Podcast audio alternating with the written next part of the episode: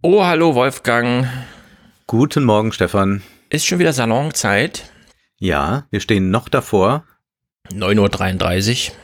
Zunächst mal, bevor ich das vergesse, ich habe von einem Hörer, von Niklas, eine Nachricht erhalten, der sich sehr gefreut hat über die Aufbereitung äh, zu den Schnelltests. Und der sagte, es gibt da ja das Video von Mighty Nguyen Kim hm. vom August. Richtig. Und da sagt sie, da hat er nochmal darauf hingewiesen, ich habe es mir daraufhin nochmal komplett angesehen, könnten Schnelltest ein Gamechanger sein? Und die Antwort lautet ja. Sie zeigt, wo Problematiken noch sind. Vieles ist auch inzwischen schon ganz beseitigt. Darauf hast du ja auch dann hingewiesen. Aber sie sagt da ja. Die könnten Gamechanger sein im August. Also auch jetzt haben wir eigentlich alle Namen parat. Trosten, sogar, äh, sogar eine YouTuberin, die Merkel in ihrer Bundestagsrede unglaublich gelobt hat. Und so schön, wie sie das sagt, könnte ich das niemals sagen. Ja, aber offenbar hat sie nicht zugehört. Ja, es ist ganz dramatisch. Ich habe mir gestern auch nochmal Merkels Fragestunde mit den Familien angehört, wo sie so durchgehetzt sind. Ja. Wo sie quasi, das werde ich dann vielleicht im Fernsehpodcast auch nochmal aufarbeiten, wo sie quasi auf alle Einwände, die so kamen hinsichtlich, liebe Frau Merkel, mit meinen fünf Kindern, mir wächst die äh, alles über den Kopf. Und übrigens, ich habe nur einen Computer für alle fünf und die Schule beginnt aber 8.30 Uhr für alle. Und ihr ständiger Verweis auf, vielleicht gibt's ja noch ein paar Ehrenamtliche, die wir hier aktivieren können. Oder auch sehr beliebt. Vielleicht gibt's ja in ihrer Stadt noch ein Angebot, das sie nicht kennen. Der mhm, Hilfe. Ja. ja. Ja. Oder dann, als der äh, eine Vater konkret meinte, also ich brauche echt nochmal einen zweiten Computer, mir fehlt ein Tablet. Und sie meinte, okay, dann schaue ich mal, was ich da noch machen kann. Ja. Originalzitat. Und so das, das war sehr schön. Du hast nämlich auf Twitter darauf reagiert, denn das ist ja genau dieses Prinzip Subsidiarität. Das ist ja das, was Helmut Kohl schon groß gemacht hat. Wir verlagern das jetzt mal alles weg vom Staat ins Ehrenamt und die loben wir dann auch einmal im Jahr dafür, dass die sich da aufopfern, das Sommerfest, machen oder was auch immer. Genau, das Sommerfest des Bundespräsidenten für die Ehrenamtlichen jedes Jahr, wenn kein genau. Corona ist. Genau, genau. Und, und das soll es dann sein. Und du hast dann bei Twitter eine Rechnung gemacht, wie viel die Rettung der Lufthansa kostet und hast das mal geteilt durch die Schüler, die wir in Deutschland haben. Und mhm. dann stellt sich heraus, dass man für das Geld auch jedem Schüler ein Tablet zur Verfügung stellen konnte. Ja. Und das finde ich sehr schön. Das ist, sind sehr schöne Rechnungen, die uns auch zu einem Buch führen, das wir heute besprechen, nämlich das von Grace Blakely, Stolen, äh, in dem es ja darum geht, was dieser Finanzmarktkapitalismus uns gestohlen hat, dass man genau solche Rechnungen überhaupt nicht mehr in der Politik machen will, sondern lieber schaut, äh, machen wir dann auch den Shareholder Value glücklich, wenn mhm. wir jetzt äh, die Lufthansa oder sonst was unterstützen. Und mit solchen Rechnungen kann man eigentlich sehr gut immer zeigen, ja, man müsste das mal umverteilen und dann ist genug für alle da. Genau, sie hat ja das große Argument, das ist ja ihr Antrieb, einmal aufzuzeigen, ähm, wie man das, was allen gehört, einmal so durch die Politik durchschleust, dass am Ende nur noch Profite für wenige da sind. Und äh, ich habe sozusagen die Rechnung andersrum gemacht. Wenn man jetzt die 9 Milliarden für die Lufthansa nimmt und durch 12 Millionen Schüler teilt, hat man 750 Euro pro Nase. Und das reicht nicht nur für ein Tablet, sondern auch noch für ein paar Schnelltests. mhm, so dass ja. man vielleicht auch mal wieder zurück in die Schule könnte, wie das zum Beispiel in Österreich jetzt praktiziert wird. Mhm. Ja, es gibt wieder Präsenzunterricht, nur für die, die sich morgens testen. Testen ist so aufwendig wie Zähne putzen. Findet in Deutschland immer noch nicht statt. Es gibt auch keine weitere Bemühung dazu. Man hat jetzt die Arzneimittelverordnung so ein bisschen geöffnet hinsichtlich, ja, Schnelltests sind möglich, aber es gibt ja noch keine zugelassenen. Und ich verweise nochmal auf die Liste der Bundesregierung. 330 Produkte werden dort geführt Mhm. Und sie haben alle ausreichend Spezifizität und Validität, dass sie überhaupt zeigen, was, also dass sie aussagen, was sie aussagen, wenn sie was aussagen.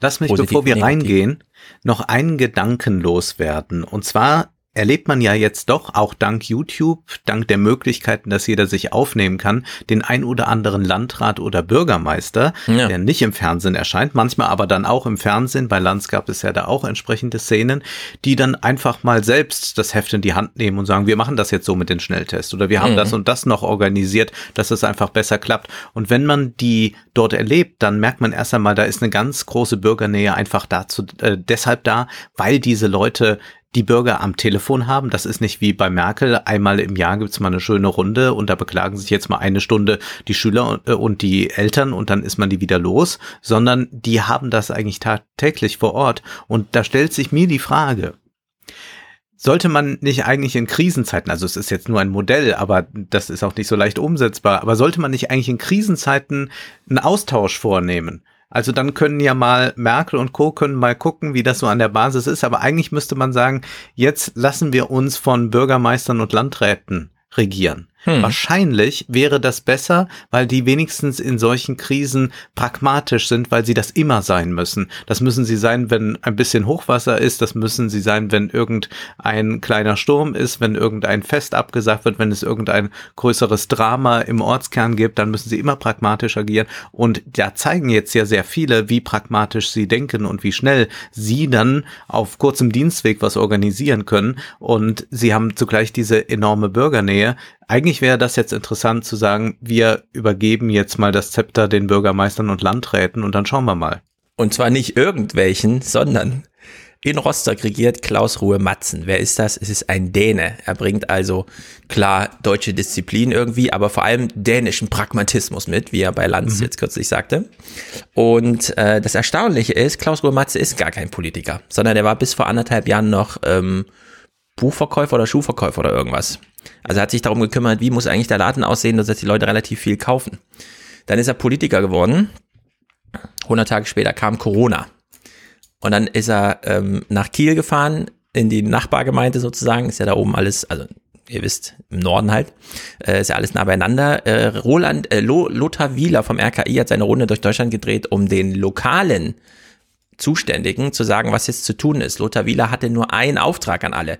Schmeißen Sie die Bürokratie über Bord, tun Sie, was Sie glauben richtig, was richtig ist. So, Klaus-Ruhe Matzen fährt zurück nach Rostock, telefoniert schon im Auto, ruft alle seine Zuständigen an und sagt, wir müssen alles über Bord werfen, bitte denkt nach, was ist jetzt zu tun. Er kommt nach in Rostock an, baut alles auf, fragt noch beim Land an, ja, könnt ihr mir mal helfen beim Schnelltesten? Die sind so teuer. Sagen die, nee, sie können es aber gerne hier einklagen, das Geld. Sagt er, ach, scheiß drauf, ich kaufe die jetzt einfach so aus meinem Stadtgeld. Äh, stellt sich raus, nach zwei Monaten. Klaus Ruhr Matzen denkt, scheiße, wir haben ja hier Corona in der Stadt, was ist nur passiert? Bin ich ein schlechter Politiker? Dann guckt er einmal von seinem Schreibtisch auf und stellt fest, ganz Deutschland brennt, nur Rostock nicht. Er hat mhm. sich also über Wochen reingenördet in dieses Corona-Thema, hat mit allen telefoniert, hat alles ordentlich gemacht und hat am Ende gedacht, eine Inzidenz von 17 ist viel. Während in ganz Deutschland ja. die Inzidenz über 100 lag. und hat dann festgestellt, nee, ich habe eigentlich doch alles richtig gemacht. Also solche Typen brauchen wir jetzt und es sind nicht nur lokale Poli äh, Politiker, sondern es sind auch noch Politiker, die erstmal neu in der Politik sind, die also nochmal richtig out of the box denken. Und wenn der RKI-Chef sagt, werfen Sie mal alles über Bord, dann tut er das auch. Also in der Hinsicht, und da muss man nicht mit dem Argument kommen, das ist ja wie in Tübingen, das ist ja klein und überschaubar. Nee, Deutschland ist so eingeteilt, dass das überall klein überschaubare Einheiten sind und da kann man doch einiges tun. Und da muss man dann auch mal Jens Spahn ernst nehmen, der nämlich wiederum mit dem Lothar Wieler in so einer Town Hall zwei Stunden lang zusammensaß, die dann auch wieder nur bei Phoenix übertragen wurde und auf YouTube keine Ahnung wie wenig Klicks hat, wo er sagte, also formal juristisch hat der Bund gar keine Zuständigkeit in der Pandemie. Und ich habe mir so gedacht Aha. beim Zugucken, das wäre doch mal was, wenn man das mal ernsthaft angeht, dass die eigentlich gar nichts zu tun haben, in Be also zu sagen haben in Berlin. Und äh, dann sollten sich alle mal am Best Practice mäßig Tübingen, Rostock zum Vorbild nehmen und sagen, wir machen jetzt mal ordentliche Lokalpolitik. Hier in Frankfurt übrigens, ich bin zufrieden, läuft's auch sehr gut. In der Hinsicht, äh, genau, Corona beschäftigt uns hier, aber im Salon heute ein bisschen weniger. Ich habe jedenfalls nur einen spezifischen Corona-Text. Ich will kurz teasen. Ich gehe die Zero-Covid-Initiative mal kurz durch, denn äh, selten wurde Deutschland, glaube ich, so verführt von einer Idee, die gleichzeitig so gefährlich ist. Und Menschen, die das nicht gelesen haben, liegen mir auf Twitter in den Ohren damit und damit muss heute mal aufgeräumt werden. Wenn auch nur vor unseren 1804 exklusiven Salonmitgliedern, die wir jetzt gleich begrüßen. Ja, ich möchte nochmal über Plattformkapitalismus sprechen, über den digitalen Kapitalismus, proprietäre Märkte, aber es geht jetzt nicht um Google, Twitter, Facebook und Co., sondern um ein deutsches Unternehmen, Check24. Auch das ist hochinteressant und sehr, sehr ähnlich. Dann hatte ich schon angekündigt, wird es um einen Lebensratgeber aus dem 17. Jahrhundert geben, der uns sehr viel sagen kann darüber, wie wir uns besser in den sozialen Medien zu verhalten haben. Und wir werden mal ganz kurz schauen, was geht in christlichen Buchhandlungen so ab und werden nochmal darüber nachdenken, wie wird dann Glauben heute organisiert, was bastelt man sich da so selbst zusammen, darüber sprachen wir ja auch schon. Und wir fragen uns noch, wie wird man eigentlich ein Genie? Und, und äh, eines habe ich noch vergessen, es geht noch um Videospiele und um Filme. Und zwar war meine These ja häufig, naja, das Kino, das läuft jetzt so ein bisschen den Videospielen nach. Das stimmt zum einen. Ja. Zum anderen aber laufen die Videospiele auch dem Film nach. Hm. Sehr gut. Knüpfe ich nur kurz an das Genie an. Wie wird man eigentlich Genie? Wir vergleichen heute mal den Sachverhalt, dass es keine Biografie vom chinesischen Staatspräsidenten Xi Jinping gibt und dass es im Gegenzug eine ganz hervorragende Biografie über Barack Obama gibt. Und mhm. zwar eine, die er selbst geschrieben hat. Es ist unglaublich, wie diese Welt auseinanderfällt, wie die Systeme sich unterscheiden. Aber gut, gehen wir mal rein, verabschieden wir uns hier von der breiten Masse und sagen Hello, exklusiv Clubhouse, Club, Club, Club, Salon. gut, bis gleich, Leute. Bis gleich.